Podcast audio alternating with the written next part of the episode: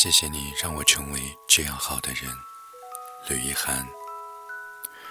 从阿姆斯特丹飞回北京，机程漫长。邻座的朋友已经睡着了。我生活里那些强大的、无法抵抗的前面因子，在每一段机程里都要肆无忌惮地闹一番。于是，这十小时里，我只能够睁着眼睛捧着书，从飞机头漫步到飞机尾，最后在空乘们休息的后舱里找到了落脚地，要了杯咖啡。继续阅读，旁边站着同样的一名阅读的男子。从外貌上看，辨不清是中国人还是韩国人。直到我无意中瞥到了他捧着的那本中文版《梵高》，似乎是察觉到了我的目光，他抬起头来冲我笑了一下：“你也去过梵高博物馆吗？”真巧。我手中那本厚重的书籍与他手中的梵高撞了色，撞了内容。我甚至可以肯定，我们都曾经在阿姆斯特丹寻找那一座博物馆。我点点头，就这样开始聊了起来。漫长的飞机的旅途当中，起来行走的乘客不少，可是遇上与自己捧着同一本书的人，谁都会想要聊一聊。他穿着一件简单的麻布衬衣，下装是一条百分之九十九的男士穿在身上都不会好看的红色阔脚裤，可是偏偏与他身上的艺术气息相得益彰，很是好看的男子，虽然看起来已经有点年纪了。我问他：“您是从事艺术工作的吗？”“是啊。”“嘿，我身边的文艺工作者十之八九都是这副模样。”不管长得好看或是不好看，身上大多都有一种浪漫却不怎么积极向上的气息。可你别误会，这是一种讨人喜欢的气息。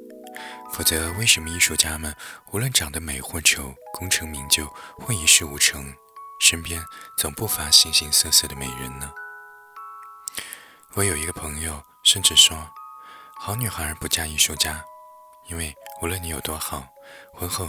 总有被出轨的那一天。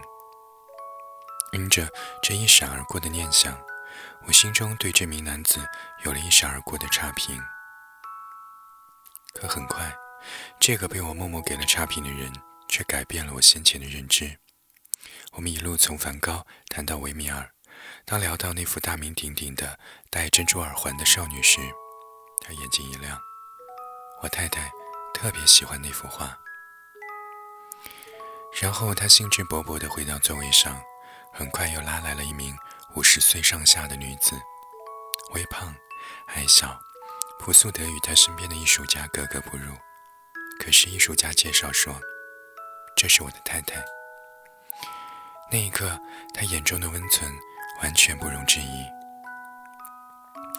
我听过太多艺术家爱情故事，年少时两人一见钟情。他欣赏她的才华，他欣赏她的美貌。结婚之后呢，他渐渐有了名气，他身边每一天都环绕着无数的美女。出轨也渐渐显得理所当然。生活需要激情吗？没有激情，哪来的新作品呢？如此的堂而皇之。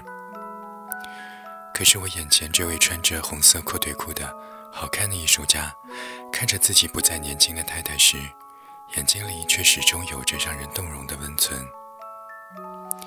下了飞机以后，我们三个人都加了彼此的微信。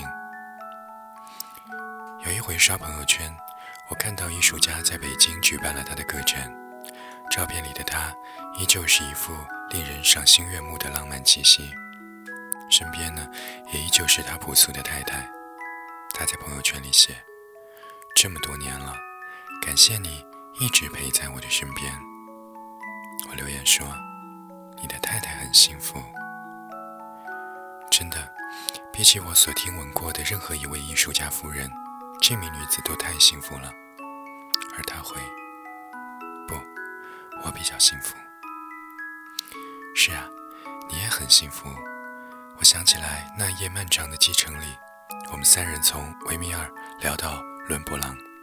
最终聊到艺术家的生活时，我对那位幸福的女子说：“你先生很爱你呢。”她微微的笑了，露出了幸福女子最常有的那一种真实宽厚的笑意。后来，在她回到座位上去休息时，艺术家说：“在我最穷困潦倒的时候，他本来可以选择过更好的生活，可是他选择了我。于是那个时候，穷困潦倒却坚信自己总有一天会不再穷困的男人对自己说：如果有一天自己真的功成名就，在这花花世界的众多选择里，也一定只会选择曾经对自己伸过手的他。”我为什么要对你好？我为什么会在漫长的岁月蹉跎之后，仍然对你那么好？原来，那是因为在我还不那么好的时候，是你将我变成了如今这么好的样子。你说这世上哪来那么多无缘无故的爱与恨呢？一见钟情，或者再见倾心，都是太容易被时光所磨损的事儿。唯独这一点日积月累的温情。能够酿成世间最动人的故事。谢谢你，让我变成这样好的自己。